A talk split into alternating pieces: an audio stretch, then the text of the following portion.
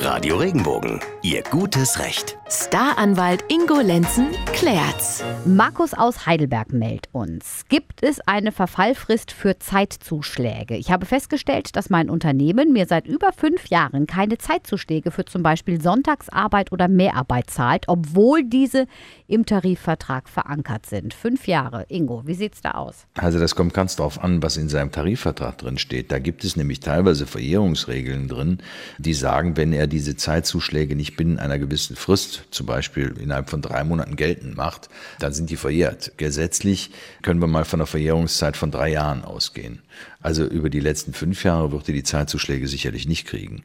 Über die letzten drei ist es denkbar, es sei denn, sein Tarifvertrag schränkt das noch weiter ein. Aber auch hier wahrscheinlich der Tipp, erstmal reden mit, mit, dem Chef und dann sagen, hier, guck mal, ist mir aufgefallen. Ja, erstmal reden, wobei, ja, wenn die, wenn die tarifliche Arbeitsverträge haben, dann ist es natürlich nicht ganz so einfach mit dem Reden, weil die sich natürlich da auf ihre Arbeitsverträge berufen können ne, und auf ihre Tarifverträge.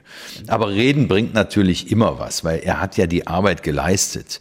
Und insofern ähm, bei einem verständigen Chef könnte man auch hingehen und sagen, okay, wir verzichten auf die Verjährungseinrede. Das ist was ganz Wichtiges vielleicht, was wir hier auch an der Stelle mal erwähnen können.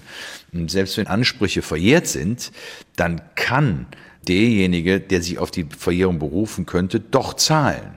Und der andere kann es auch geltend machen. Denn derjenige, der sagt, es ist verjährt, der muss erstmal den Einwand erheben. Tut er das nicht, Mhm. dann besteht der Anspruch weiter. Hm?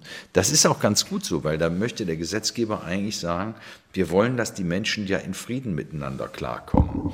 Und diese Verjährungsregel ist ja eigentlich nur eine Regelung, die man geschaffen hat, damit irgendwann mal Rechtsfrieden eintritt, damit irgendwann mal Ansprüche nicht mehr umgesetzt werden können. Wenn aber der, der schuldet, sagt, doch, ich will das zahlen, der Anspruch besteht ja auch, ich habe ja damals auch das Geld von dem bekommen, ich möchte das zurückbezahlen, dann kann der das gerne tun.